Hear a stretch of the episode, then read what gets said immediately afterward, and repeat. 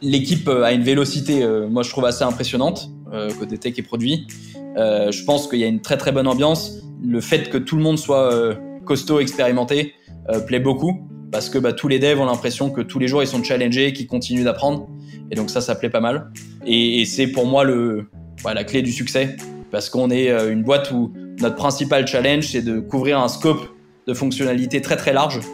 Euh, et donc il faut qu'on ait cette vélocité euh, importante. Bonjour à tous, bienvenue chez Innovation Leaders, le podcast de la communauté Together by Tech, propulsé par Equiden, qui a pour objectif de vous inspirer et vous donner des tips pour une meilleure utilisation de la tech au service de votre performance personnelle, de celle de votre équipe ou encore celle de votre organisation. Vous retrouverez toutes les notes de ce podcast sur notre site togetherbytech.com. D'ici là, bonne écoute L'industrie fintech est en pleine ébullition ces derniers temps, avec des acteurs pleins d'ambition. On en a reçu à ce micro un certain nombre, je pense à Upflow, à Agicap ou plus récemment à Libéo.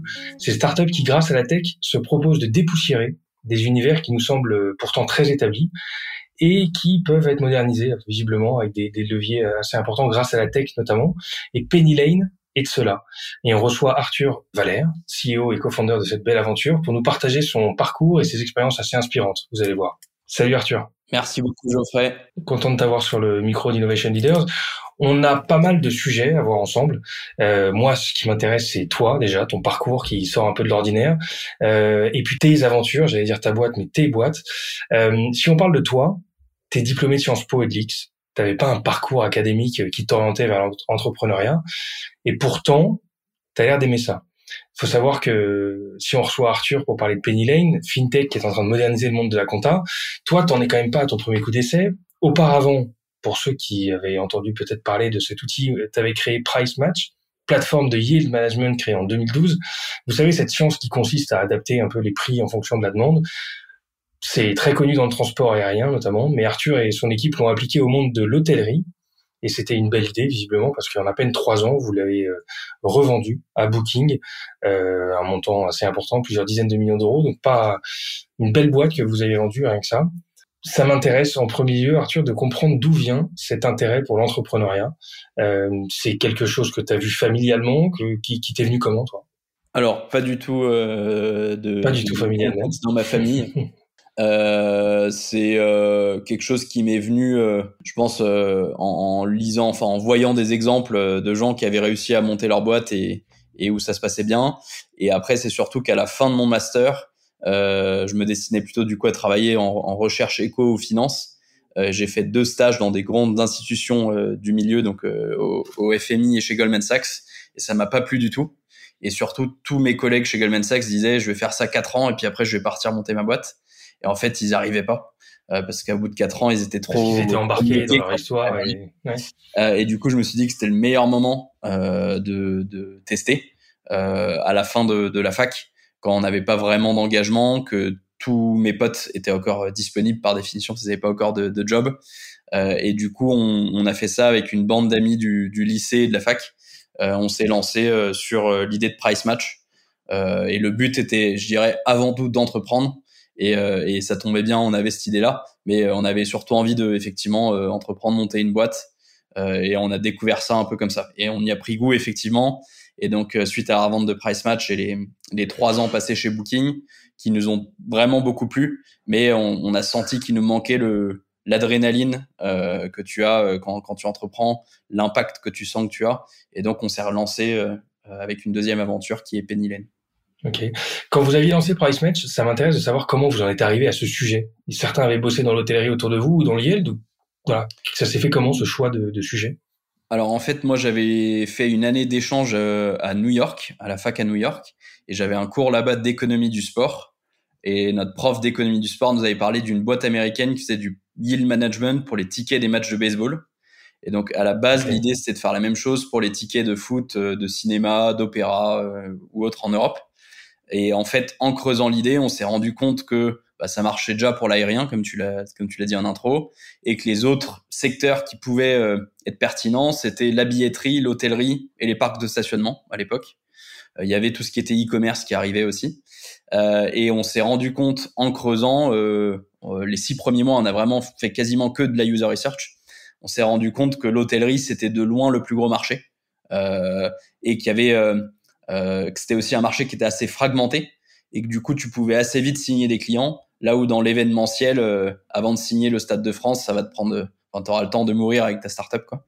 Euh, et donc on s'est lancé sur l'hôtellerie et il se trouve qu'on est 4-5 startups à s'être lancés un peu au même moment un peu partout dans le monde ah sans avoir existence l'une de l'autre.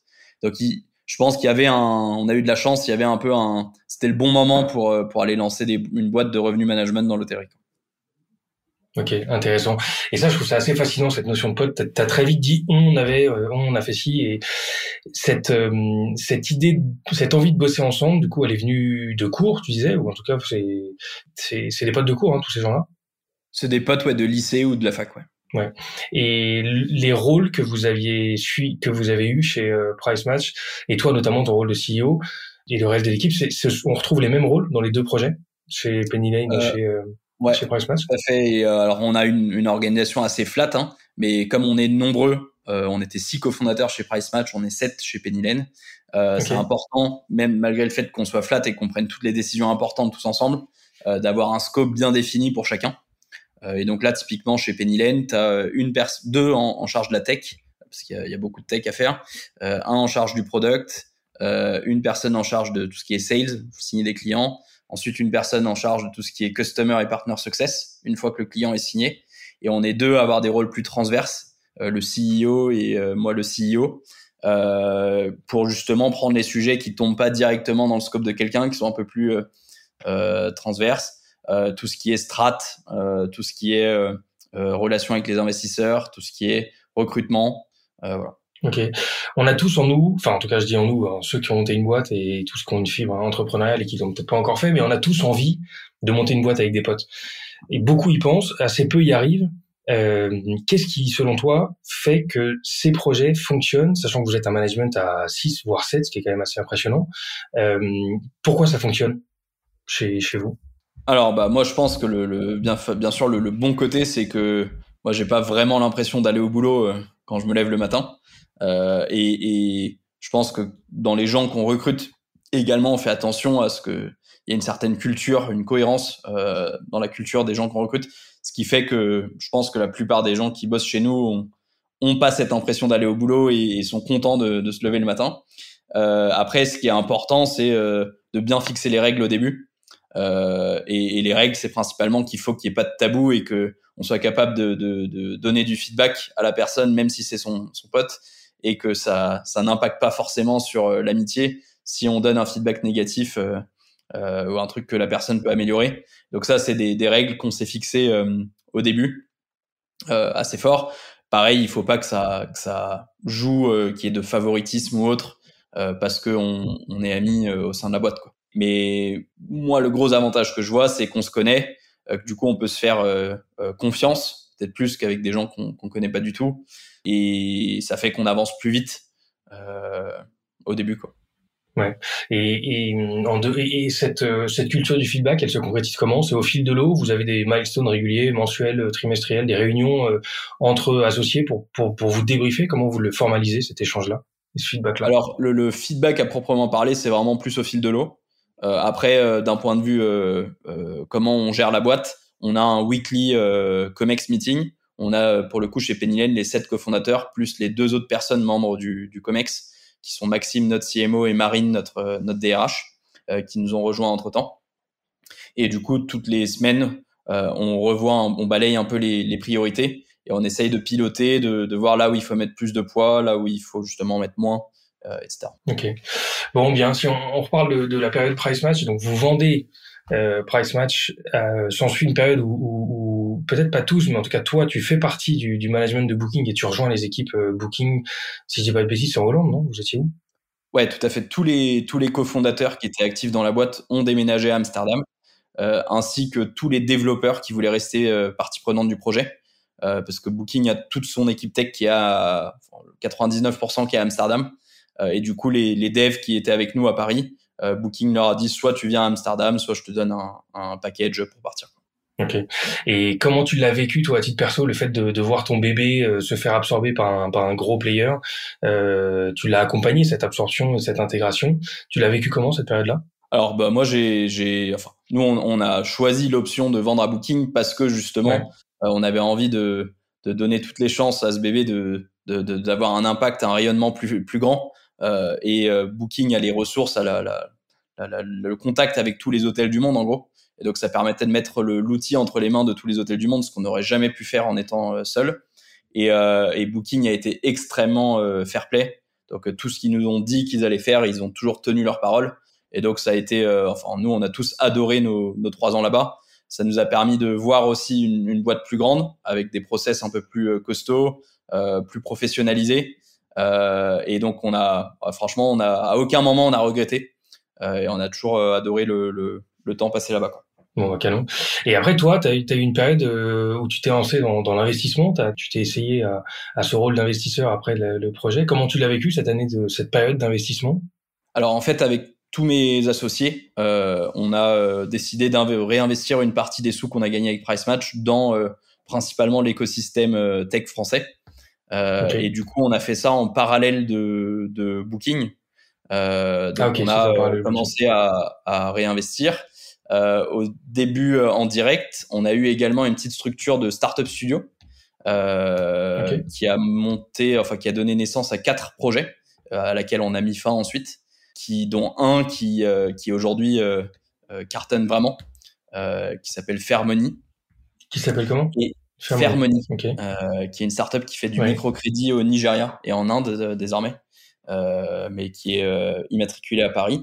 Et on a ensuite investi ouais, dans une trentaine, quarantaine de boîtes, la plupart du temps tous ensemble. Parfois, Ah, ok. l'un ou l'autre n'étant pas. Ce lien vous suit aussi. Ok. Bah, ça permet de, de, de voir que t'es pas en train de faire une, une folie et que les autres sont plutôt, plutôt d'accord avec toi. Et, et du coup, bah, écoute, très content. Nous, surtout, ce que, ce que ça nous a permis de voir, c'est un peu les, les patterns euh, qui font que des boîtes marchent ou, ou marchent pas.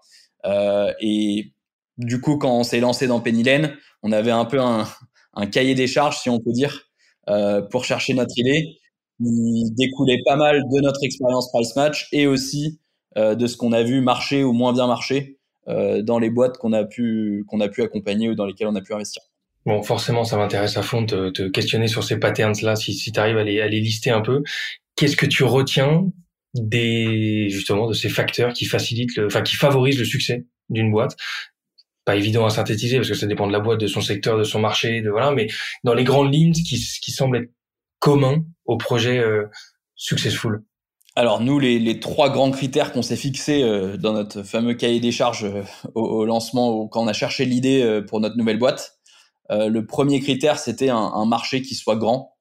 Euh, c'était un peu une frustration qu'on avait avec euh, avec Price Match, euh, que bah au final, euh, il y a un nombre limité d'hôtels euh, et en plus des hôtels qui veulent faire du revenu management, c'est encore plus limité. Euh, et que du coup, bah, tu es limité euh, par la taille de ton marché.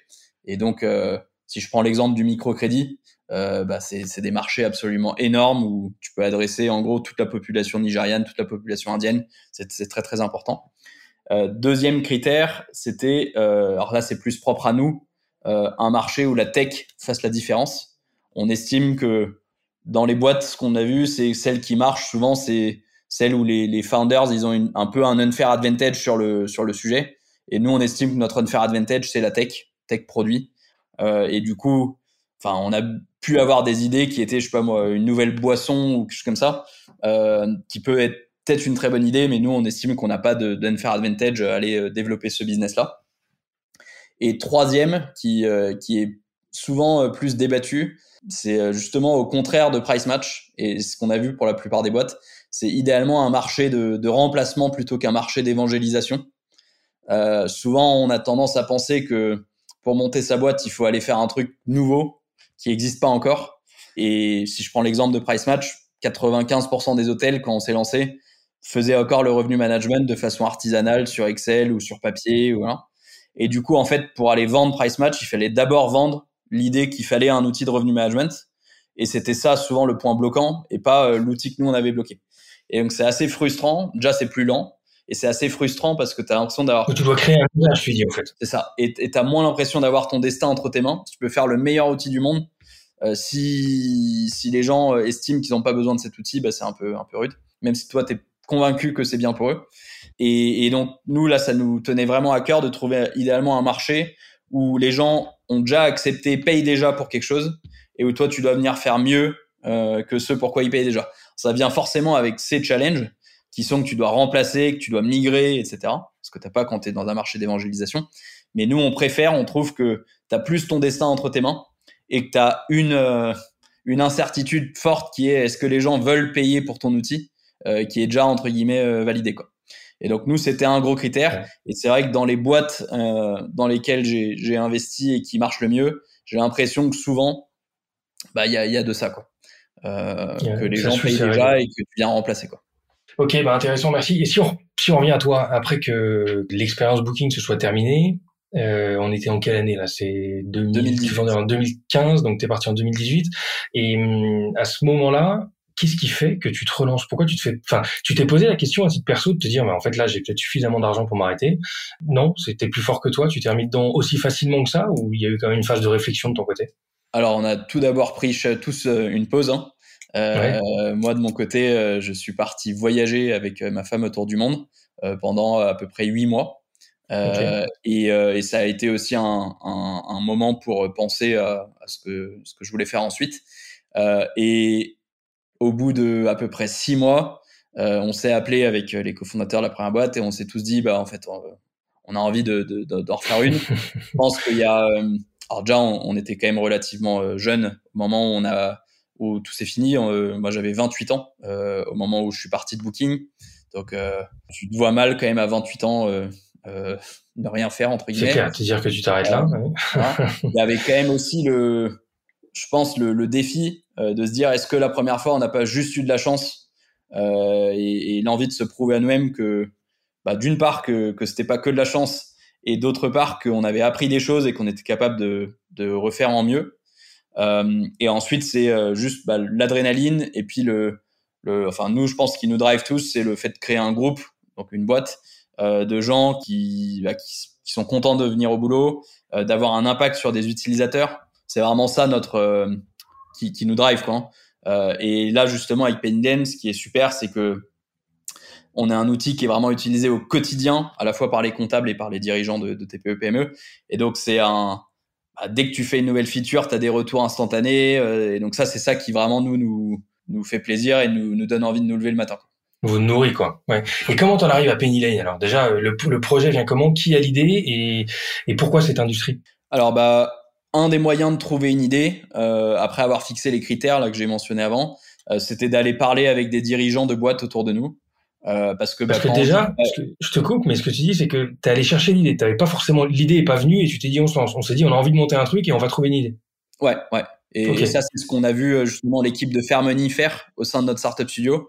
Euh, de vraiment tester plein d'idées en essayant de valider de façon assez euh, euh, objective est-ce que je réponds à un vrai problème? Est-ce que ma, ma, solution à ce problème est une solution acceptée? Et ensuite, est-ce que les gens sont prêts à payer pour cette solution? euh, et, et, du coup, le meilleur moyen de trouver un problème, euh, c'est quand même d'aller voir des gens. Enfin, en gros, on s'est dit, bah, soit on va essayer de, de trouver des boîtes qui ont lancé des trucs aux États-Unis ou autres, et on va essayer de, de faire la même chose. Euh, soit il y a des changements euh, régula régulation, euh, type, je sais pas moi, les, les, les, cars Macron, ou genre de choses, les Flixbus et autres, et tu as une nouvelle opportunité parce que. libère un marché, quoi. Ouais. Euh, troisième piste, c'est nous-mêmes, on a un problème et on se dit que ce problème, il, concerne peut-être plus de monde et on essaie de tester euh, cette hypothèse. Et quatrième, c'est d'aller voir les gens et de leur demander euh, c'est quoi tes problèmes. Et du coup, en allant voir les gens et, en se concentrant plutôt sur le B2B, parce qu'on estime que c'est là souvent que la tech euh, joue plus de bah, a plus d'impact. Euh, on, on, a été voir les gens en leur demandant quels sont tes problèmes et beaucoup de dirigeants autour de nous nous ont dit la compta et le pilotage financier c'est un vrai un vrai souci. Euh, et du coup, à partir de là, euh, on a creusé. Surtout moi, j'ai fait à peu près 120 entretiens avec des dirigeants dirigeantes. Euh, avec une approche plutôt sociologique, quoi. Comment tu gères ta boîte, ton admin, ta compta, comment tu as choisi ta, ton comptable, combien ça te coûte, qu'est-ce qui marche bien, qu'est-ce qui peut être amélioré et tout. Et en parlant uniquement à la fin de l'idée que nous on avait. Et, et, on a trouvé quand même une pattern dans les 120 entretiens. À chaque fois, les gens nous disaient j'aime mon comptable, euh, mais j'ai pas les bons outils pour collaborer avec lui. et il me manque un accès à ma donnée financière consolidée à jour. elle est un peu morcelée, elle est silotée, et donc le, enfin, s'en est, est déduit le problème que nous on voulait résoudre, qui était permettre aux boîtes et à leurs comptables de bien collaborer et avoir cette source de données, source, cette vérité, euh, source de vérité euh, unique euh, des finances de la boîte, plutôt que, comme c'est le cas actuellement, ton comptable tienne ta compta sur Cegid ou sur Sage, que toi, la plupart du temps, t'as pas accès à son Cegid ou à son Sage, ou tu as accès mais tu vas pas vraiment, parce que c'est fait pour lui, et que du coup, tu as d'un côté la donnée comptable, de l'autre la donnée financière dans, je sais pas, ton outil de facturation, là où tu payes tes factures, ton mail, ta boîte à chaussures ou autre, euh, ton Excel où tu gères ton budget. Et tout ça est, très siloté. Et donc nous, le but, c'est de venir bah, ramener tout au même endroit euh, pour que d'une part, quand l'un bosse, ça bosse pour l'autre. Quand toi, tu fais quelque chose, ça impacte la compta. Et que quand ton comptable tienne ta compta, ça vienne impacter euh, ton prévisionnel, ton, ta, liste des factures déjà réconciliées, etc. Euh, et qu'il y ait cette donnée, cette vérité financière sur laquelle toi, tu puisses acter pour prendre des bonnes décisions pour ton business. Donc très concrètement, tu vois, dans les dans les entretiens que j'ai faits, ce que les gens me disaient, c'était bah j'ai en tête là un, un plombier et sa femme qui me disaient bah on a envie d'embaucher quelqu'un, on n'a aucune idée si on peut le faire ou pas. On n'a aucune visibilité sur si on peut embaucher quelqu'un ou pas. Et en vrai, notre comptable, il saura pas nous répondre parce qu'on lui envoie une fois à la fin de l'année tous nos documents et il fait la compta une fois à la fin de l'année. Mais euh, si là je l'appelle et que je lui demande, ouais, c'est pas du pilotage, c'est la... Hmm. euh, ou des gens, enfin, des restaurateurs qui me disaient, est-ce que je dois investir, euh, est-ce que je dois racheter des chaises, euh, on est en octobre, quel va être mon résultat à la fin de l'année, combien je vais payer d'impôts, gros problème de pilotage de trésor, voilà. Donc, toute l'idée c'est de venir faire cet outil tout en un pour le dirigeant et pour son comptable. Et quand tu dis tout en un, c'est que tu le positionnement de Penny Lane, c'est justement de d'avoir au sein d'un même outil de faire collaborer client et, euh, et expert euh, comptable quoi, expert. C'est le même outil. Ouais, en fait, euh, si tu veux, au tout début, on s'est dit peut-être qu'on peut faire euh, l'outil tout en un pour le dirigeant seulement et euh, aller brancher cet outil tout en un avec l'outil du comptable, euh, qui soit Cegid ou Sage ou les autres solutions sur le marché, c'est ACD, Agiris. Euh, c'est toutes des solutions qui ont à peu près 35 ans, euh, qui sont principalement on-premise et qui n'ont pas d'API.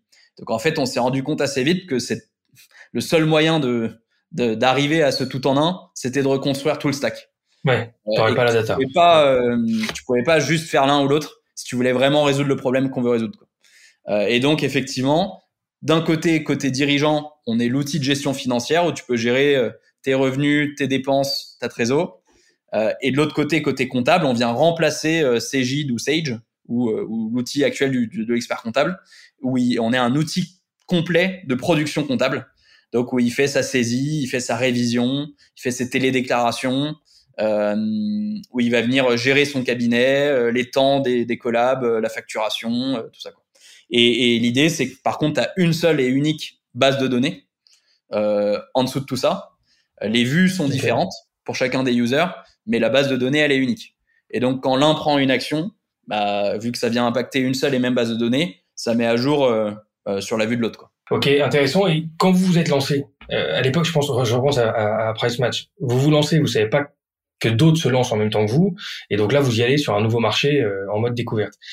Là, sur ce marché-là, t'es pas le seul. Il y a d'autres acteurs qui ont cette vision un peu de modernité d'outils euh, comptables. Qu'est-ce qui fait que tu te lances quand même sur ce marché-là et que tu penses être légitime dans un marché qui pourtant a des acteurs euh, qui, qui ont l'air d'avoir déjà pris le sujet à bras le corps et, et, et, et c'est quand même pas une mince affaire d'ambitionner de prendre une place dans ce marché des outils comptables qui sont qui sont qui sont déjà très établis quoi. Qu'est-ce qui te dit que ça va marcher?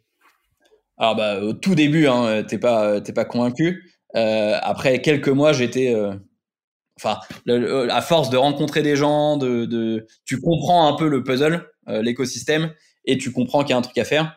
Euh, moi, ce qui m'a vraiment ouvert les yeux, c'est de comprendre que que ce que j'étais en train de te raconter là, de faire cette source de vérité financière unique, le stack euh, de A à Z, en fait, bah, il y a des gens qui l'ont fait ailleurs. donc aux États-Unis, c'est une boîte qui s'appelle QuickBooks qui a réussi à le faire. En Asie-Pacifique, commençant par Australie, Nouvelle-Zélande, c'est une boîte qui s'appelle Xero et en fait, en Europe continentale spécifiquement, euh, personne n'a réussi à le faire. et donc on s'est dit, il y a, bien une raison. Alors il y a Xero, c'est pas lancé en Europe continentale aujourd'hui. QuickBooks s'est lancé en France il y a cinq ans et en fait n'a pas réussi à percer. Euh, principalement bah, justement parce que les comptables, l'outil de QuickBooks ne répond pas aux attentes d'un expert comptable en France. Euh, et du coup, il n'y a aucun expert comptable, aucun cabinet qui tient vraiment la compta de ses clients sur QuickBooks. Euh, et du coup, on s'est rendu compte que la compta européenne, française et européenne était suffisamment différente et plus complexe de la compta anglo-saxonne euh, pour justifier qu'il y avait besoin d'un acteur européen, enfin que ça faisait sens d'avoir un acteur européen qui construise un outil spécifiquement pour la compta européenne et les besoins des experts comptables européens. Euh, et, ça, on s'est rendu compte qu'en fait, il y avait personne euh, qui avait cette approche à la QuickBooks, à la Xero, euh, en France et en Europe, d'être à la fois l'outil du dirigeant et l'outil du comptable. Donc, tu as d'un côté sur le marché, enfin maintenant, ma, lecture du marché, c'est ça. Tu as d'un côté, tu as quelques startups, hein, on n'est pas complètement tout seul, qui essaient de refaire le CJ de version 2020, euh, donc le CJ cloud-based, tu as notamment une boîte qui s'appelle Income, anciennement Fred de la Compta, qui fait ça. Tu as une boîte qui a été montée par des experts comptables pour des experts comptables qui s'appelle MyUnisoft qui fait ça. et c'est à peu près tout parce que bah, c'est un investissement monstre. Hein. parce que nos amis de Cégide, ils ont beau avoir 35 ans, pas d'API, etc. Bah, il y a 35 ans de fonctionnalité dedans. et donc, avant de pouvoir remplacer Cégide chez un cabinet d'expertise comptable, il y a, y a, du boulot, quoi. Il y a de l'investissement. Euh, et le problème, c'est que tu as de l'investissement, c'est très très lourd. Et en plus, les experts comptables sont pas prêts à payer beaucoup. Parce que Cégide les a habitués à payer relativement peu. Et donc, c'est un marché où euh, tu dois rentrer par les experts comptables. Mais si tu veux monétiser euh, bien, faut aller monétiser côté dirigeant. Donc, tu es obligé de faire euh, les deux. À la fois, c'est le truc qui va vraiment changer la donne, la productivité du comptable, parce qu'il y a une partie du boulot du coup qui est faite par le dirigeant. Et la récupération du flux. Et en plus, c'est comme ça que tu monétises. Euh, et après, de l'autre côté, donc tu as soit les gens qui s'occupent que du comptable, soit les gens qui s'occupent que du dirigeant. Et donc là, côté dirigeant, tu as les gens qui s'occupent euh, des besoins sur la trésor, tu as par exemple Agicap que tu as mentionné, euh, tu as les gens qui s'occupent de tout ce qui est accounts payable, l'IBO par exemple que tu as mentionné, les gens qui s'occupent de tout ce qui est accounts receivable, Upflow par exemple que tu as mentionné, ou des outils de facturation. Euh, tu as les gens qui s'occupent de l'expense management, Spendesk, etc t'as pas non plus vraiment d'outils tout en un euh, côté euh, côté dirigeant, même si je pense que chacune de ces boîtes là euh, commence par un point et puis va converger vers un outil un peu plus tout en un. Par contre, toutes ces boîtes là, ce qui leur manque, elles peuvent exporter de la donnée vers Cegid et Sage. Par contre, quand le comptable il fait son retraitement dans Cegid ou dans Sage, personne ne sait venir récupérer l'update fait par le comptable puisqu'il n'y a pas d'API sortante. Euh, et donc nous, à ma connaissance, aujourd'hui, et j'ai pas encore trouvé d'acteur même en, en, Europe, personne ne fait vraiment le, le full stack. Euh, et mon hypothèse sur pourquoi on est les seuls, d'habitude je suis plutôt de, du parti de dire que c'est pas bien d'être tout seul, c'est que tu as un problème. Euh, je pense que c'est quand même que ça demande un, un investissement en, R&D assez monstrueux, euh, qui a une complexité technique assez monstrueuse parce que la compta est complexe et donc tu dois architecturer euh, tout euh, comme ça. Je pense que également c'est le genre de produit où tu dois dès le day one euh, avoir décidé que tu allais construire par exemple un outil comptable. Donc je suis assez convaincu que si tu es Agicap, Spendesk, Libeo ou autre, si premier jour tu t'es pas dit je vais construire un outil comptable, c'est impossible derrière de dire en fait je vais en faire un outil comptable parce que c'est toute une architecture que tu dois à laquelle tu dois penser. Euh, et tout ça, bah, ça demande beaucoup de capital. Euh, et le beaucoup de capital, bah, c'est plus simple de l'avoir dès le début euh, quand tu as monté une boîte avant. Donc je pense que c'est un avantage qu'on a d'avoir monté une boîte avant et que du coup les investisseurs nous fassent confiance euh, alors que tu vois, on a des clairement nos chiffres, si tu regardes notre revenu euh, récurrent, il est beaucoup plus faible que je prends une boîte comme Agicap, ils ont un revenu beaucoup plus élevé que nous. Euh, parce qu'ils ils sont sur un, un, play avec des sales qui vont vendre euh, beaucoup. Nous, on est sur un play plateforme euh, à un prix très très abordable avec de la distribution indirecte. tu regardes le panier moyen de QuickBooks Xero, c'est 30 euros par mois par utilisateur. par contre, ils ont 80% des TPE PME américaines sur leurs produits. Xero, c'est 90% des TPE PME néo-zélandaises sur leurs produits. Et donc nous, notre ambition, c'est d'avoir demain 80% des TPE PME françaises et européennes sur Pennylen avec un, panier moyen très très bas. Et donc c'est le genre de produit qui est très très long et complexe à construire au début, euh, avec un, canal de distribution qui va être principalement les experts comptables. Donc tu dois réussir à, être au niveau pour sortir leur CJ ou leur Sage. Par contre, le moment où tu arrives à activer ce canal de distribution là, bah en fait il y a, y a d'autres acteurs qui l'ont montré par le passé. Euh, c'est très très puissant puisque bah, les experts comptables ils te ramènent des centaines, des milliers, des dizaines de milliers de clients à la fois. Euh, et tu as une sorte de cercle vertueux où plus tu as de clients, plus tu as d'experts comptables, plus tu as d'experts comptables, plus tu as de clients. Euh, plus tu de clients, plus tu d'intégration avec des, des third parties. Euh, plus tu as d'intégration avec les third parties, plus ton outil va être pertinent pour les dirigeants et plus tu vas pouvoir éventuellement aussi rétrocéder des commissions euh, aux experts comptables qui vont pouvoir faire des nouvelles nouveaux types de missions, qui vont pouvoir euh, euh, te pousser des, des, produits, je sais pas moi, de financement, de d'affacturage ou autre, et toucher leur, euh, leur part du gâteau dessus. Euh, et du coup, tu as ce cercle vertueux qui fait que c'est un marché winner takes all, mais qui est très très long à mettre en route. Euh, voilà. Donc c'est c'est pour moi les les hypothèses euh, qui font que que qu'on est tout seul et qu'il y a, y a personne qui a réussi vraiment ou qui s'y est vraiment attaqué auparavant. Ok. Vous avez, enfin, quand tu parlais des, des, des features, genre account payable, account receivable euh, et euh, peut-être euh, gestion des expenses aussi, c'est des features que tu vas intégrer ou qui sont peut-être déjà intégrées, mais qui, que vous allez, Pennylane va assurer? Ouais, nous notre notre euh, notre conviction, c'est que donc côté comptable, il faut qu'on matche au moins le feature set des, des outils existants et qu'on vienne rajouter le lien avec ce que le dirigeant fait. donc je te prends un exemple en compta. Enfin, tout tout est lié puisque en compta, un des trucs très très compliqués, c'est de réconcilier des factures avec des paiements, par exemple. Euh, Aujourd'hui, le paradigme qui existe dans la compta, c'est que tu es restaurateur, euh, tu reçois tous les jours des factures de ton, de ton euh, producteur, euh, fournisseur de fruits et légumes. Euh, à la fin du mois, tu vas prendre tes huit factures de ton fournisseur de fruits et légumes, tu vas les payer. Euh, tu auras fait ton pointage à la main ou dans Excel ou je sais pas quoi. et toi, tu vas envoyer à ton comptable d'un côté ton relevé de banque, tes factures, et lui, il va devoir refaire le jeu, d'essayer de redeviner quelles sont les huit factures qui matchent avec tel paiement euh, pour faire ce qu'on appelle le lettrage. Tout ça, c'est lié au fait que euh, aujourd'hui, c'est euh, bah, la donnée est silotée nous, on change le jeu parce que bah, typiquement le restaurateur, il va prendre en photo ces huit factures quand il les reçoit ou les scanner ou autre. Et dans Pennylane, il va pouvoir cocher ces huit factures, cliquer sur payer maintenant. Et ça, automatiquement, vu que c'est nous qui allons initier le paiement pour les huit factures, ça va venir automatiquement réconcilier les factures avec le paiement et ça va faire le travail, pré-mâcher le travail du comptable, faire ce qu'on appelle le lettrage, mais de façon automatisée. Et si le comptable doit venir par la suite venir retoucher des choses, par exemple, euh, je sais pas, une facture qui était payée que partiellement, et puis plus tard il va venir euh, faire le lettrage complet à la main ou ce genre de choses, bah, ça va venir automatiquement aussi mettre à jour le statut de paiement de la facture pour le dirigeant. Donc nous on estime que côté dirigeant, on doit, on, ne dit pas qu'on va être meilleur que Agicap, meilleur que Spendesk, mais etc. Euh, par contre, on doit offrir euh, 80% de ce que chacun fait dans un outil tout en un, à un prix abordable.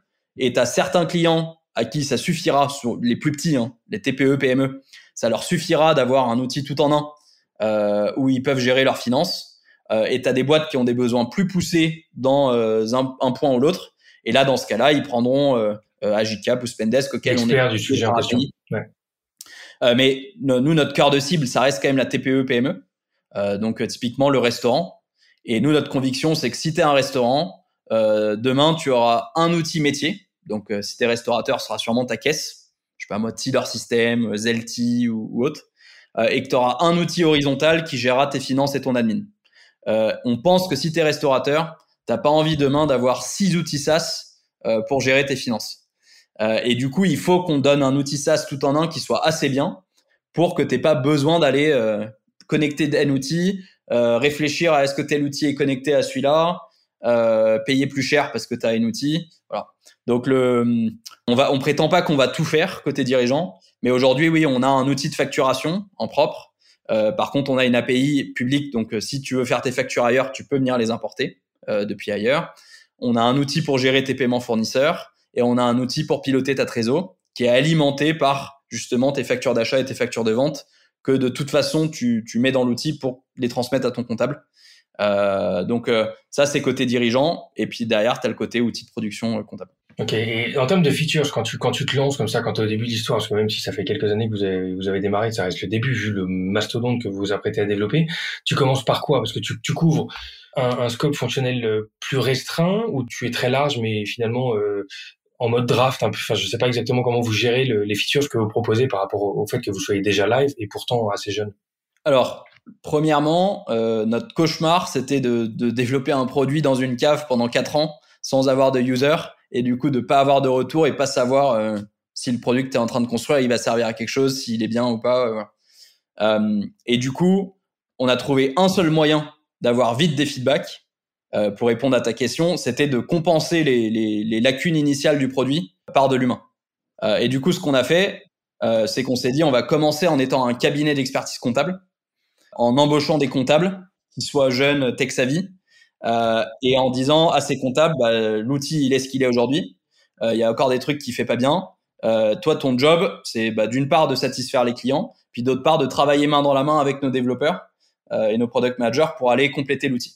Et on s'est dit que c'était d'une part un moyen de valider aussi vite que possible qu'il y avait une vraie demande de la part des dirigeants d'entreprise, euh, et d'autre part un moyen d'itérer plus vite sur le produit pour les comptables. Et donc c'est comme ça qu'on s'est, on a la première ligne de code, elle a été écrite en septembre 2019. Euh, on a lancé en mai 2020. Euh, du coup, avec un produit qui était un squelette de, logiciel comptable et euh, un peu de connectivité avec une vue côté client où je pouvais euh, transmettre mes documents. Euh, et du coup, sur l'année 2020, on a avancé comme ça. On a mis surtout le gros du focus sur l'outil pour les comptables, sachant que bah, c'est pas pour ça que les gens viennent chez nous. C'est un peu le truc qui est sous le capot. Par contre, si on tenait mal ta compta, là, tu partirais en courant de chez nous. Euh, et du coup, on a, on a vraiment mis le poids sur l'outil côté comptable.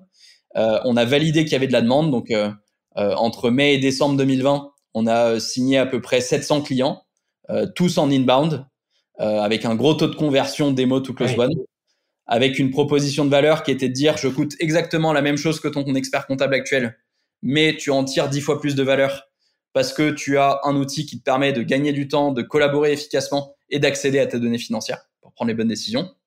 Et du coup, fin 2020, on va voir des premiers euh, experts comptables tiers en leur disant, bah, voilà, on sait que notre truc, il n'est pas encore au niveau de CJ des Sage. Voilà ce qu'il est.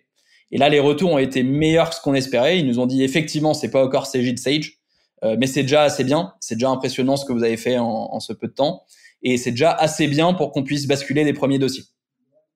Du coup, janvier 2000, euh, entre octobre et janvier 2021, enfin octobre 2020, janvier 2021, on met le paquet côté dirigeant euh, pour avoir un outil plus sexy côté dirigeant, puisque bah, une fois que tu vas vendre ton outil au dirigeant et à l'expert comptable, faut que le dirigeant soit prêt à payer un SaaS euh, en plus entre guillemets de la mission comptable, euh, là où avant, au tout début, on vendait un, tout en un qui était les honoraires comptables qui incluaient l'outil.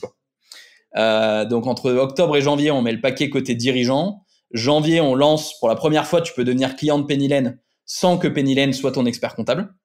Euh, donc on équipe, on t'équipe toi et on équipe ton expert comptable. Donc c'est un, tiers qui tient ta compta avec Pennylen. Euh, ça prend super bien.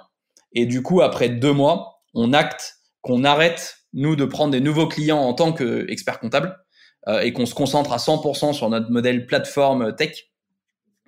Et du coup, pour te donner un peu une idée de là où on en est, depuis le début de l'année 2021, on a onboardé un peu plus d'une centaine de cabinets comptables euh, qui tiennent des dossiers euh, de A à Z sur sur Pennylen.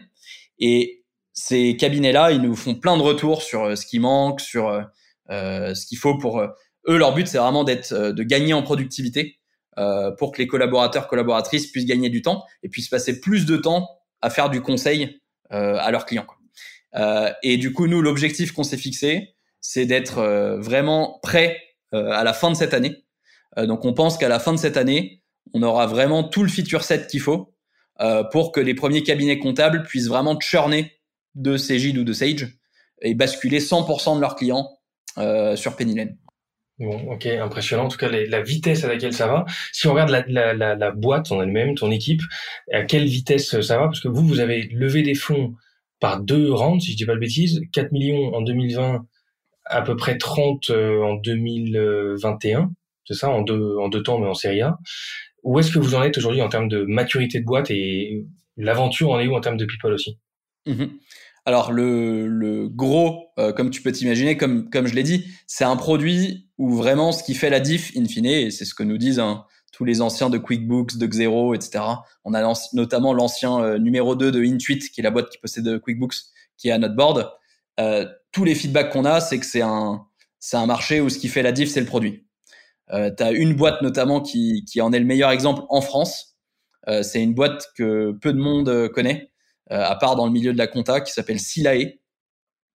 Euh, ça a été monté par des anciens euh, qui, qui, étaient dans le milieu, hein, qui avaient déjà fait une première boîte qui s'appelait Quadra, qui était un logiciel comptable qu'ils avaient vendu à Cégide. Et en 2013, les fondateurs de, de Quadra, ils partent de Cégide, ils montent Silae, qui est un outil de gestion de la paye euh, pour les experts comptables. Euh, donc, qui promet aux experts comptables de gagner du temps sur l'édition des fiches de paye de leurs clients en automatisant ce qui est automatisable et euh, en permettant d'être ultra productif et de couvrir toutes les conventions collectives, etc. Nos amis de Silae, alors en face, tu as Payfit, hein, qui a l'approche de dire, moi, je vais permettre aux dirigeants de tenir, de faire lui-même sa paye en se passant de son expert comptable. Pour te donner une idée, Silae, ils ont jamais levé de fonds. Ils sont aujourd'hui à peu près 120 personnes. Euh, ils font à peu près 30 fois plus de fiches de paye chaque mois. Enfin, les experts comptables qui utilisent Silae sortent 30 fois plus de fiches de paye chaque mois que Payfit. Euh, on parle d'à peu près 4,5 millions de fiches de paye par mois pour Silae. Euh, ils ont gagné à peu près 55% de part de marché des cabinets d'expertise comptable en France en l'espace de quelques années avec à peu près 4-5 commerciaux. Et tout ça, ça s'explique par le fait que c'est l'outil qui est utilisé euh, toute la journée par les gestionnaires de paye dans les cabinets, euh, que du coup tu passes 8-9 heures dedans, et que si l'outil est assez bon, il fait une différence significative, et que du coup bah, ça se sait, et que bah, euh, aujourd'hui, hein, ce que tous les cabinets te disent, quand tu veux recruter un gestionnaire de paye, euh, le gestionnaire de paye ou la gestionnaire de paye, et, et c'est un métier qui est en tension, pareil que le métier de comptable, euh, vient à l'entretien, euh, demande à l'expert comptable est-ce que vous utilisez Silae? Si l'expert comptable dit oui, bah, l'entretien continue. Si l'expert comptable dit non, j'utilise encore euh, tel autre outil, euh, la personne en gros se lève et dit euh, merci, bah, je vais je vais prendre un job ailleurs. Et donc c'est vraiment un play produit où bah, et donc le gros de nos ressources, le gros de nos recrutements, c'est de la tech, du produit, data science, product design, etc. Et du coup, aujourd'hui, enfin à la fin de l'année, alors au début, avais, on avait beaucoup, euh, une part importante de la boîte qui était des comptables, puisqu'on a commencé avec cette partie service. Et cette part-là, du coup, elle reste constante. Et par contre, ce qu'on fait grossir maintenant euh, très rapidement, c'est la tech, le produit.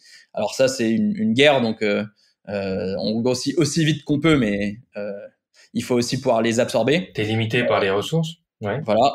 Ouais, enfin par, par le, le, le, le temps des, des, de nos premiers ingénieurs qui doivent à la fois euh, coder pour sortir des features et à la fois passer du temps à faire des entretiens pour être sûr qu'on recrute les bonnes personnes. Euh, mais pour donner une idée, aujourd'hui, euh, notre équipe tech product, data science, product design, c'est à peu près 60 personnes. et Pennylen, c'est 130 personnes. Et sur la partie tech et produit, donc c'est une équipe qui a été montée en étant remote first dès le premier jour, puisque nos deux cofondateurs tech vivent à Cherbourg et à Lyon. Et du coup, dès le premier jour, on s'est dit qu'on allait embaucher des devs un peu partout en France. Euh, ce qu'on a fait, et euh, depuis trois mois, euh, voyant qu'on qu'on n'allait pas arriver à atteindre nos objectifs de recrutement, euh, d'être à peu près 200 en tech et produits d'ici la fin 2021, euh, 22 pardon, on a décidé plutôt que de relâcher les contraintes sur la barre de recrutement, d'aller maintenir cette barre, mais d'aller ouvrir n'importe où dans la time zone Europe. Euh, et du coup, aujourd'hui, sur les 60 personnes, tu as à peu près 15-20% euh, déjà euh, qui sont des anglophones, qui sont un peu partout en Europe. et c'est là sûrement que ça va grossir le plus vite parce que du coup, le talent pool est, est plus grand, plus grand ailleurs. on embauche que des gens qui ont au moins 4-5 ans d'expérience, qui ont un background ingénieur, qui ont un mindset produit très très fort, donc qui sont là pour résoudre des problèmes pour des utilisateurs plus que pour utiliser la dernière techno à la mode, quoi et qui sont familiers de notre stack, euh, qui est Rails et React. Et donc euh, aujourd'hui, euh, l'équipe a une vélocité, moi je trouve assez impressionnante côté tech et produits. je pense qu'il y a une très très bonne ambiance. Le fait que tout le monde soit costaud, expérimenté, plaît beaucoup. parce que bah, tous les devs ont l'impression que tous les jours ils sont challengés, qu'ils continuent d'apprendre. Et donc ça, ça plaît pas mal. Euh, et, et c'est pour moi le, la clé du succès, parce qu'on est euh, une boîte où notre principal challenge, c'est de couvrir un scope de fonctionnalités très très large. Euh, et donc il faut qu'on ait cette vélocité euh, importante. Et sur les sujets tech, quels sont les, les gros sujets qui, qui vous occupent, là, les gros challenges qui vous occupent pour les prochains mois? Alors, bah, d'ici la fin de l'année, euh, notre objectif numéro un, euh, c'est, euh, comme je disais, rattraper les, les, éditeurs logiciels comptables historiques d'un point de vue feature set. Et donc là, je ne vais pas rentrer dans les détails parce que c'est très métier comptable, mais c'est vraiment empiler les features qu'il faut pour que les, pour qu'un collaborateur, une collaboratrice comptable s'y retrouve vraiment et le, le challenge, c'est aussi qu'il faut que, alors, tu dois amener de l'innovation, puisqu'on amène, par exemple, à toute la partie dirigeant, dont ils sont, auquel, à laquelle les, les comptables sont pas habitués. Euh, tout ce qui est connectivité, API, avec des Stripe, avec des, des, des tillers, des genres de choses que, que les autres n'ont pas. Euh, par contre, il faut que l'outil euh, ne diffère pas trop euh, de CJ ou Sage, parce que euh, faut pas qu'il y ait un coût du changement qui soit perçu comme étant trop important. Euh, donc tout l'enjeu, c'est amener de l'innovation, mais euh, faire que ça ressemble beaucoup aux outils qu'ils ont eu l'habitude d'utiliser 9 heures par jour pendant 20 euh, ans, quoi. Euh, pour que ce soit pas le, grand saut dans le vide au moment où tu changes. Donc ça, c'est le, le, challenge numéro un. Et je dirais que la, la principale complexité là, c'est bah, le, le, le, périmètre qu'il faut couvrir, euh, parce que tu dois faire de la saisie, de la révision. Euh, c'est vraiment leur outil all-in-one, donc tu, tu, dois pouvoir tout gérer. gérer également un peu tous les cas parce que bah, y a les, les cabinets d'expertise comptable sont pas spécialisés. Quand tu leur dis qui sont tes clients, ils te disent un peu tout. J'ai une startup, un boucher, euh, et donc il faut que tu aies un outil qui puisse leur permettre de tenir la compta pour à peu près tout type d'entreprise, à quelques exceptions près. Et la compta reste un truc complexe, donc il y a beaucoup de, de... as le cœur du réacteur qui est vraiment le, le moteur comptable qui à partir de tout ce qui se passe sur la plateforme génère les écritures, génère le lettrage, génère la, la déclaration de TVA, etc. Euh, tout ça, bah, il y a, t'as un enjeu de ramp up et qui fait que, que un dev qui arrive, il peut pas au bout de deux semaines euh, être up and running sur ces sujets-là. donc il faut, on a encore une dépendance assez forte vis-à-vis des, des, premiers développeurs qui ont qui ont acquis cette expérience comptable entre guillemets et qui sont capables de, de, de venir faire des, des changements sur ce cœur, sur ce moteur comptable. Et en parallèle de tout ça, bah, il faut pas complètement perdre la course avec les outils côté dirigeant. Euh, et il faut euh, rester dans la course sur euh, outils de facturation, outils de paiement fournisseur, pilotage de trésor, etc. Euh, pour encore une fois, les reporting et BI. Pas, Voilà, pas prétendre euh, être matché exactement ce que les, les best-in-class softwares font dans chacun des besoins, mais au moins pas être trop loin pour que la plupart des users puissent se satisfaire de l'outil all-in-one Penny Ok. Sur la partie tech, juste un mot quand, quand, tu parles, quand on parlait de Payfit tout à l'heure, on les a reçus aussi à, ce micro avec Flo euh, qui, qui s'occupe du product chez eux. Euh, on a pas mal parlé du Jetlang, de leur approche low code et le fait qu'ils qu'ils essaient de, de, de créer une, une structure assez agile pour suivre un peu l'évolution du cadre légal qui bouge assez régulièrement. Vous avez envisagé, vous, ce genre de mode-là ou pas du tout? Visiblement, t'es pas sur la tech euh, low code, t'es plutôt sur, euh, sur des, des, une stack relativement classique on a, on a ce même enjeu principalement pour aller à l'international. Euh, le jour où on se lance en Allemagne, il faut pas que notre CTO il ait à d'abord apprendre l'allemand et ensuite comprendre le, le code comptable allemand. Quoi. Euh, donc il va falloir qu'on qu'on puisse permettre à des experts métiers de euh, retranscrire des règles métiers euh, dans notre outil euh, et qu'elles se transforment automatiquement en code, qui est le, le, concept du Jetlang. Après, on a parlé avec des, des, des gens de chez Payfit qui nous ont conseillé de pas reconstruire la roue et de pas reconstruire un Jetlang et plutôt d'essayer d'utiliser ce qu'on appelle des BRMS, donc des Business Rule Management System, qui sont des outils qui existent déjà sur le marché, qui sont open source, qui permettent de faire ça, de traduire des règles métiers en, code. Euh, en revanche, je pense que tu as une, une, différence majeure qui est que la compta est quand même un truc plus stable que le social. Euh, dans le social, il y a vraiment ça, ça change tous les jours quoi. Euh, dans le métier de Payfit. Ouais, voilà, le, le, le, Covid arrive, euh, paf, faut tout réorganiser. Euh, et tu as un nombre effroyable de conventions collectives, de je ne sais pas quoi. Euh, en compta, ce qui change beaucoup, c'est euh, la manière dont tu remplis typiquement ta liasse fiscale. Et là-dessus, tu as des millésimes, mais qui sont des millésimes annuels. Et donc, une fois par an, il faut un peu tout remettre à jour. Et nous, en fait, pour ça, on s'appuie sur des partenaires. Donc, on a trouvé des partenaires qui gèrent par API, enfin, qui nous mettent à disposition une API et qui, eux, gèrent cette logique euh, de règles fiscales et de genre de choses. Euh, mais si tu veux, ta, ta déclaration de TVA, par exemple, elle change quand même pas tous les jours. Quoi. Euh, donc, euh, tu as plus de stabilité. Donc aujourd'hui, non, on n'a pas le, le, cœur de notre techno, c'est pas un équivalent Jetlang. Et par contre, aujourd'hui, c'est quand même du coup le, la contrepartie, c'est que tu as des devs chez nous qui ont la compréhension comptable. Ouais, ok.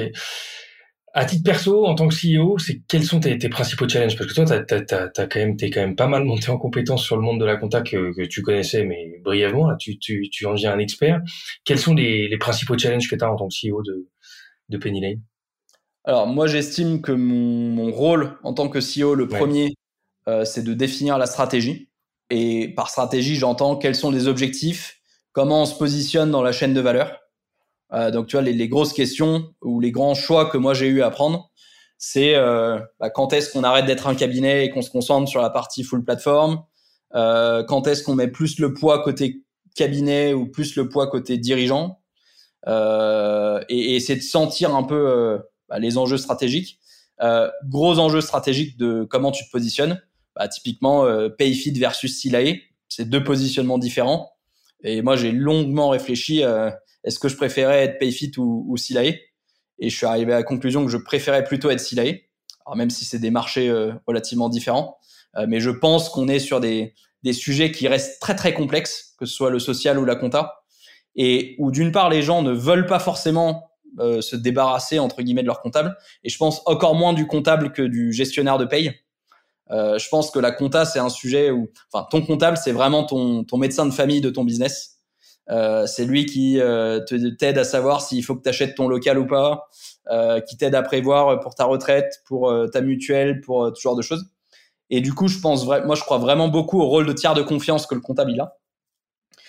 Et je pense que historiquement, tu avais un peu deux tiers de confiance pour le dirigeant de TPE, PME, c'était le banquier et le comptable. Je pense que les banques, elles sont un peu en train d'abandonner en fermant des agences, les néobanques qui prennent le pas. bah, en fait, elles n'ont pas vraiment de conseillers tu un support client qui est super, mais c'est pas un conseiller qui te connaît, qui est de proximité, qui, qui connaît ton business. Et donc moi, je pense qu'il y a une opportunité incroyable pour l'expert comptable d'être l'unique tiers de confiance de proximité. Euh, et donc dans cette chaîne de valeur, je pense que tu as une, une, une, opportunité d'aller équiper parce que par contre, c'est une opportunité, mais aujourd'hui, il n'a pas les outils pour le faire. Il n'a pas les outils et accessoirement, il n'a pas le temps parce que finalement, ce que tu vends, c'est du temps utile sur des sujets aujourd'hui sur lesquels il n'a peut-être pas le temps de s'adresser. Il n'a pas le temps et il n'a pas la donnée à jour parce qu'il récupère la donnée à la fin de l'année ou genre de choses. Quoi. Donc, il, moi, je lui permets en fait, enfin, moi, je me vois comme un, un outil qui permet à l'expert comptable de, de gagner du temps, d'avoir la donnée de son client de jour à jour et pouvoir transformer son métier et demain bah, jouer à fond son rôle de tiers de confiance et dans un mode plus proactif que juste réactif comme il le fait aujourd'hui. Et de pouvoir demain te dire euh, t'appeler et te dire euh, euh, écoute je vois que tu viens de créer d'éditer une facture très probable que ce client il te paye en retard. Est-ce que tu veux qu'on trouve une solution pour je t'assurer de la faire de la facturage? Tiens dans trois mois j'ai une alerte. Dans trois mois je pense que tu auras plus de cash. Cherchons ensemble une solution de financement tout un tas de choses comme ça. Et donc, moi, je réfléchis beaucoup à comment on se positionne dans, tout ça, dans, cet écosystème, à quoi nous on sert. Et, je pense que pour une boîte qui a une croissance très rapide, tu dois avoir une, organisation qui soit très décentralisée. C'est ce que j'ai vu chez Booking et j'ai beaucoup aimé. Et pour avoir une organisation avec une prise de décision très décentralisée, il faut que tu aies une stratégie et des objectifs très très clairs pour que chacun dans son coin puisse se dire bah, je décide par moi-même que je vais bosser là-dessus parce que je sais que l'objectif de la boîte c'est ça et que moi à mon échelle le truc où je peux avoir le plus d'impact pour la boîte c'est euh, en bossant là-dessus quoi. Sans avoir euh, plein de, de, de strates euh, hiérarchiques. Et donc c'est de moi mon rôle pour moi c'est de m'assurer que tous les gens qui bossent avec nous aient les, les bonnes conditions pour pouvoir prendre les bonnes décisions à leur niveau être assez autonome organisé en petites équipes avec les bonnes valeurs et, et, et qu'on rame tous dans la même direction. Donc que les, les objectifs de chaque équipe soient alignés voilà. Après, je me suis aussi occupé de tout ce qui est relation avec les investisseurs pour euh, m'assurer que les investisseurs qu'on allait euh, auprès de qui on allait lever des fonds étaient bien alignés avec notre vision, étaient bien des investisseurs patients qui comprennent que euh, on n'est pas là pour juste là euh, augmenter notre MRR chaque mois, mais plus là pour dans le long terme vraiment construire le produit et résoudre le problème qu'on veut résoudre. Voilà à peu près mes enjeux. Et donc aujourd'hui, mon principal. Ouais, vas-y, pardon. Non, j'allais dire les plus grosses difficultés pour toi. Bah mon perso là, ce qui, ce qui te donne du fil à retordre. Aujourd'hui, c'est le recrutement. Euh, truc numéro un, je pense que beaucoup de boîtes en hypercroissance te diront la même chose. Euh, il y a une vraie guerre des talents, et principalement en tech et en produit. Je pense que tu as relativement... Et donc, nous, on doit euh, recruter, bah, comme je disais, l'idée, c'est d'être à peu près 200 euh, fin d'année prochaine en tech et produit. Et donc, c'est de, de, construire la bonne machine de recrutement. Euh, on recrute maintenant partout en Europe. Donc, s'assurer qu'on arrive à recruter les bonnes personnes, que ces personnes-là, elles, elles, elles, aient le, le même sens d'appartenance à la boîte que les gens en France, alors qu'on parle pas tous la même langue, euh, qu'ils viennent au bureau forcément moins souvent que les gens qui sont en France. Faire que, que tout ce qui est euh, toute l'organisation qu'on a mise en place, elle scale avec la boîte, euh, l'adhésion des, des, collaborateurs et tout. Euh, et ensuite, c'est plus euh, stratégiquement toujours décider où tu mets le poids sur le développement produit, côté dirigeant ou côté expert comptable. Ouais. Ça, je trouve ça assez assez dur. tu peux pas vraiment être data driven, c'est un, un, mix de data driven et, et quand même un peu l'intuition et, et, la strat. Cool, bah merci pour ces pour ces infos. Euh, quelques rapides questions pour toi avant qu'on qu'on se quitte. Tu as plusieurs expériences entrepreneuriales, Price Match, euh, l'XP Booking aussi, qui est dans une autre dimension du télé. Quels sont les les éléments qui sont importants de, on va dire, de, de sur lesquels se focaliser lorsque tu as un projet entrepreneurial. Le ou les Ouais, je, je, je, conseillerais à tout le monde de suivre un peu les, les, les étapes que j'ai euh, mentionnées tout à l'heure, ouais, qui étaient valider que je résous un vrai problème, euh, valider que ma solution à ce problème est une solution qui est perçue comme étant une, une, une solution à ce problème euh, réellement, et ensuite valider que les gens sont prêts à payer euh, pour cette solution. Et je recommande d'être assez rationnel et, et objectif, de me fixer un peu ces hypothèses et d'essayer aussi vite que possible de valider ou d'invalider ces hypothèses. Euh, et je pense que c'est comme ça que devrait commencer à peu près tout projet entrepreneurial. Euh, et bah souvent, quand, enfin moi je l'ai pas fait hein, pour ma première boîte parce qu'on a un peu tout fou et on, se lance dans le truc. Mais je pense que c'est vraiment, euh, enfin c'est un peu dommage si tu passes énormément de temps à résoudre un problème qui en fait n'était pas un problème quoi. Ça c'est un peu le plus gros gâchis je pense que tu peux que tu peux avoir. Euh, et donc vraiment raisonner en en milestones et en, en hypothèses euh, à valider ou invalider. Quoi. Euh, ce serait mon, ma plus grosse reco. Et après, bien sûr, l'équipe, euh, parce que tu as encore beaucoup de boîtes qui foirent parce que les cofondateurs s'entendent pas entre eux. Voilà, donc, le, bosser avec des gens où, où ça fit bien, où ce soit bien complémentaire. La confiance que tu peux avoir dans tes associés, c'est assez essentiel un mot sur le. Certains entrepreneurs pensent que l'idée a pas une énorme importance dans le succès, c'est surtout la qualité de l'exécution. D'autres, au contraire, pensent que c'est l'idée qui fait tout et l'exécution suit. Toi, tu penses quoi? Tu penses que tu travailles sur l'exécution? Tu travailles ou tu, tu recommanderais plutôt de travailler sur l'idée de la boîte? Je pense que bah, je pense qu'il faut d'abord travailler sur l'idée euh, et ensuite travailler sur l'exécution. Et je pense que l'idée, il faut avoir une approche assez scientifique euh, de comment je teste que c'est une bonne idée, quoi. Et, okay. ça, c'est, ça demande de l'exécution de, de, tester que c'est une bonne idée. Mais je pense qu'il y a trop de, de boîtes où, euh, ouais, où les gens euh, sont, sont un peu jusqu'au boutistes et vont se battre jusqu'au bout en, sans avoir vraiment validé que c'était une bonne idée. Quoi. Et après, la chance est forcément le, le troisième truc. Hein. Encore une fois, comme je dis, pour ma première boîte, euh, mais que tu provoques. Il, ouais. il, se trouve que tu as 4-5 boîtes qui se lancent au même moment sur le même euh, secteur. C'est qu'on a eu un peu la chance d'être là au bon endroit au bon moment. Euh, et je pense que ça, faut pas le sous-estimer, quoi. Ouais. Un mot sur le cash qui circule et qui tous les investisseurs justement dont on parlait un peu, le fait que certains et t'es pas le seul, euh, je parlais avec Libéo il y a pas longtemps qui ont eu aussi des investisseurs qui sont arrivés sans pour autant être attendus. Tu as quel regard sur les montants et la dynamique d'investissement dans le monde des startups aujourd'hui? Est-ce que c'est quelque chose de raisonnable selon toi? Est-ce qu'on peut craindre un phénomène de bulle? T'as un avis là-dessus? Moi je pense que c'est pas forcément raisonnable. Euh, alors, je pense qu'il y a euh, clairement, euh, avec le Covid, il y a un certain nombre de boîtes qui ont gagné 10 ans, quoi. Des marchés qui ont gagné 10 ans. tout ce qui est e-commerce, notamment aussi tout ce qui est digitalisation. après, je pense que il y a un, un, gros afflux de capitaux et quand même, moi, ce que je vois au quotidien, c'est surtout américain. Je sais pas forcément l'expliquer. Euh, Est-ce que c'est qu'il y a des histoires de taux qui sont bas? Est-ce que c'est que qu'ils ils sortent leurs sous de Chine et que du coup ils veulent les mettre en Europe, je, je sais pas trop. toujours est-il que je, pense pas que la tech française ait fondamentalement changé du jour à l'autre parce que pour moi les capitaux américains je les ai vraiment vus arriver en masse mais vraiment quasiment d'un jour à l'autre quoi.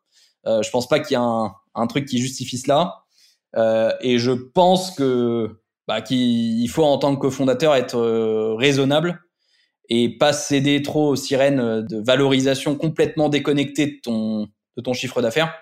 Moi, ma seule crainte, c'est que certaines boîtes lèvent trop de sous et euh, se retrouvent en difficulté derrière.